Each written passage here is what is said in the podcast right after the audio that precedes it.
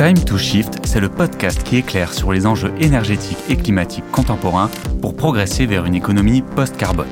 En septembre dernier avait lieu la première université d'été des Shifters. C'était deux jours et demi de conférences et tables rondes ponctuées par une soirée concert d'exception. L'équipe de Time to Shift en a profité pour interviewer quelques-unes des têtes pensantes du Shift Project. Nous les avons fait plancher sur ce sujet qui nous tient tant à cœur, la sensibilisation et la pédagogie vers le grand public.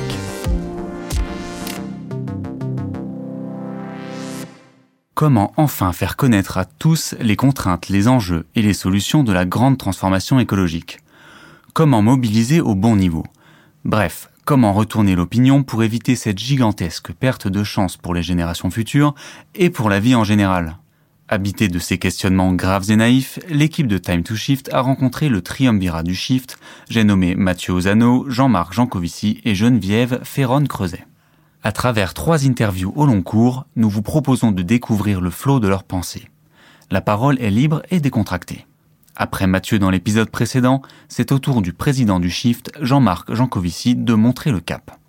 Devenu une figure médiatique, il est connu pour ses talents de pédagogue, mais aussi pour son ton franc et direct. Notre première question sera donc sans détour. Monsieur Jancovici, quelle est la bonne manière de toucher le grand public sur les sujets environnementaux? En fait, euh, j'aime bien l'expression d'Alexandre Barré qui est de dire qu'il faut faire des tâches de léopard. Euh, c'est-à-dire qu'il faut aller se mettre à discuter avec des petits groupes qui vont eux-mêmes faire tâche d'huile de façon plus importante euh, autour de leur entourage propre. Et c'est comme ça que l'information circule quand on est sur des sujets qui sont compliqués, nouveaux et anxiogènes. Et il se trouve que le, les sujets énergie-climat cochent les trois cases. C'est compliqué parce que c'est présent partout dans nos vies. Euh, c'est anxiogène euh, parce que c'est ça qui a fait les 19e et 20e siècles. Donc on dit il va falloir s'en passer. Oui, ok, d'accord, mais enfin on va peut-être attendre demain. Euh, et enfin, c'est nouveau parce que ça ne permet pas nécessairement d'activer des réflexes sur des choses qu'on connaît bien. Euh, et en particulier sauter dans l'inconnu, c'est jamais des trucs qu'on aime tellement. Donc, il n'y a pas tellement d'autres moyens de s'organiser quand on est sur des choses comme ça, qui cochent ces trois cases-là, euh, que de fonctionner de proche en proche. Euh, on le voit bien, l'information médiatique, elle est défaillante sur ce genre de sujet, c'est-à-dire faire passer des choses qui sont nouvelles, compliquées et anxiogènes en trois minutes chrono. J'ai eu fait de temps en temps, euh, ça a un succès limité. Enfin, je veux dire, c'est compliqué. Et donc, la meilleure manière de faire, c'est de profiter des gens qu'on connaît déjà et des réseaux qu'on a déjà et après, ces gens-là auront eux-mêmes d'autres réseaux, d'autres connaissances, d'autres, etc. Donc, avec un problème qui augmente avec le temps, qui est que quand les médias parlent beaucoup d'un sujet, en fait, ça crée une confusion dans le grand public, qui est que le grand public confond en, entend en entendre souvent parler et avoir bien compris de quoi y retourner. Et qui devient une difficulté pour les vulgarisateurs derrière, parce que les gens, ils ferment les écoutilles en disant, c'est pas la peine qu'on m'en parle encore, d'abord ça me, ça me fait suer, euh, c'est désagréable, on m'annonce la fin du monde, etc. Puis bon, on en a déjà tellement parlé, c'est pas la peine d'en rajouter, je vais rien apprendre, quoi. Alors qu'en fait, c'est pas vrai.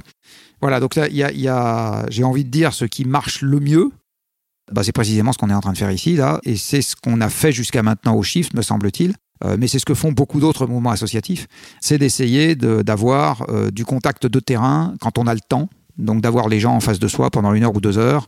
Euh, donc ça prend du temps, c'est long, mais c'est comme ça qu'on arrive à faire passer des choses, encore une fois, qui sont compliquées, un peu anxiogènes et nouvelles. Il y a le temps, mais aussi la manière.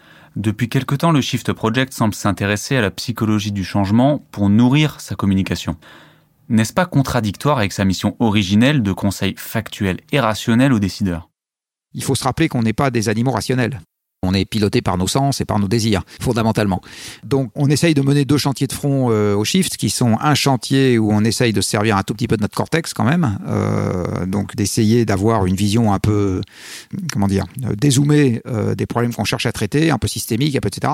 Et puis derrière, euh, ce que la raison nous dit, euh, nos sentiments l'acceptent pas nécessairement. Donc après, il faut qu'on travaille euh, la façon d'activer des, des, des ressorts émotionnels qui fait qu'on a envie de s'emparer du truc. Et là, c'est effectivement un champ euh, très différent. C'est un champ sur lequel on est encore faible. Euh, donc on a beaucoup de progrès à faire. Euh, et c'est clair, donc ce matin, il y a eu un couplet sur le fait qu'il fallait que dans les shifters, on fasse rentrer des gens qui soient beaucoup plus sur le côté affectif, enfin qui sachent nous aider à travailler l'affectif et moins à faire des, à faire des calculs. C'est toujours utile, mais je veux dire, là, on commence à être raisonnablement équipé pour trouver justement le moyen de donner envie. Voilà, le type qui shoot, c'est très bien qu'il ne devrait pas le faire. Il n'y a pas de problème, je veux dire, sa cervelle rationnelle, elle a déjà toute l'information qu'il faut. La question, c'est comment lui donner envie d'arrêter de se shooter. Bon, voilà. Et ben, l'énergie étant une drogue dure, nous, on a exactement le même problème collectivement. C'est comment nous donner envie d'arrêter de nous shooter, parce que c'est quand même assez bon. Euh, et quand même, on trouve ça assez bien.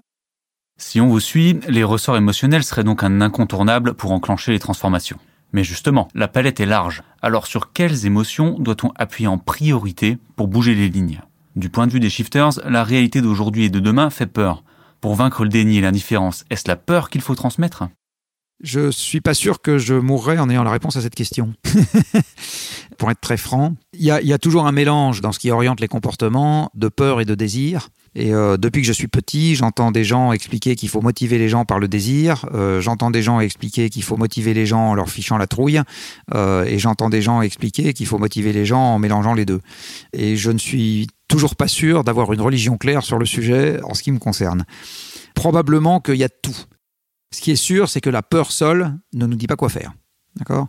Donc si on dit aux gens ayez très peur du changement climatique, ça me dit toujours pas euh, si dans cette affaire euh, je peux euh, derrière plus manger de viande du tout, manger de la viande un jour sur deux, manger celle-là plutôt que celle-là. Et puis ça dépend d'où elle a été élevée. Et puis ça dépend de je sais pas quoi. Bon, donc la peur, elle n'est pas suffisante pour cadrer l'action derrière. Donc la bonne question, c'est est-ce qu'elle est nécessaire? Il y a probablement des gens avec qui ça marche il y a probablement des gens avec qui le désir est suffisant, en particulier chez les jeunes. C'est-à-dire qu'au moment où on façonne notre rapport au monde, il y a une partie des choses qu'on fait, on les fait parce qu'on a envie. Je vais donner un exemple. On pourrait imaginer que pour dire aux jeunes qu'il faut aller faire du sport, on leur fasse peur en leur disant si tu restes vautré devant la télé ou devant ton jeu vidéo, tu vas être en mauvaise santé, euh, tu vas devenir gros, etc. Mais en fait, il peut tout aussi bien suffire de lui dire regarde, il fait beau dehors, euh, le soleil brille, euh, t'as pas envie d'aller jouer au foot avec les copains ou de voilà. Donc il y a un certain nombre probablement de situations dans lesquelles la peur n'est pas nécessaire pour que les gens commencent à prendre des bonnes habitudes, tout simplement parce qu'ils sont à un stade de leur vie où il n'y a pas besoin de leur demander d'abandonner quelque chose.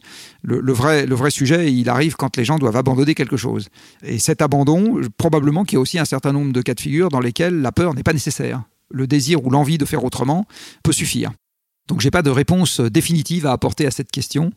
Par contre, ce que je crois, c'est que sans parler de peur, l'information est nécessaire pour que émerge dans la société un certain nombre de gens qui vont avoir envie d'aider la société à s'emparer du problème. Dit autrement, est-ce que ça agit sur tous les individus? C'est sûr que non. Mais est-ce que ça pousse certains individus à s'emparer du problème et à entraîner les autres vers l'action avec des choses qui sont cette fois plus de l'ordre du désir ou de la norme sociale? Probablement que oui. Voilà, donc après, je suis pas sociologue, donc je suis pas sûr d'avoir toutes les clés de lecture de l'affaire, mais j'aurais envie de dire, l'information qui fait peur, plutôt le dire comme ça, est probablement pas inutile au début, parce qu'elle permet de faire émerger un certain nombre de gens qui ont le un peu épais, justement, et qui, eux, n'ont pas trop peur, qui vont essayer de faire progresser la collectivité tout entière avec d'autres ressorts que la peur.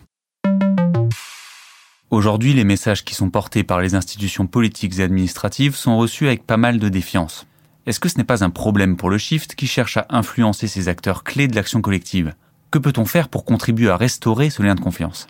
Ah, là c'est pareil, peut-être que je mourrai sans voir ce lien de confiance restauré, euh, parce qu'en démocratie, on a quand même une défiance un peu structurelle envers euh, les gens qui nous représentent. moi j'ai une blague que je fais souvent qui consiste à dire les élus en démocratie, c'est un très bon reflet de l'opinion à 4 ans de retard. Alors c'est d'autant plus vrai que les élus sont loin de leurs électeurs. C'est-à-dire que c'est très vrai pour les élus nationaux, ce que je suis en train de dire. C'est quand même assez faux euh, pour le maire d'un village de, 500 habitants. Mais je pense que malheureusement, une partie de cette défiance, elle est, elle est structurelle et qu'il faut faire avec. Je sais plus qui disait qu'on reconnaît un grand, un grand peuple à sa grande ingratitude. Je ne c'est pas De Gaulle qui disait ça du reste. Ce qui veut dire que, alors, deuxième chose que je pense, c'est que la démocratie est un système remontant. Donc en fait, si on attend que ce soit les élus qui prennent des initiatives courageuses, là pour le coup, je suis sûr que je serais mort avant de voir quelque chose. Donc la bonne manière de s'y prendre, c'est d'essayer de cranter des initiatives dans la société civile. Et quand il y a suffisamment d'initiatives dans la société civile, à ce moment, ça remonte à l'étage politique, parce que dans une démocratie élective, en fait, euh, ce qui intéresse le classe politique, c'est ce qui devient un fait euh, significatif dans le collège électoral. C'est comme ça que ça marche. Et c'est vrai, euh, du reste, dans toutes les institutions qui ont un collège électoral.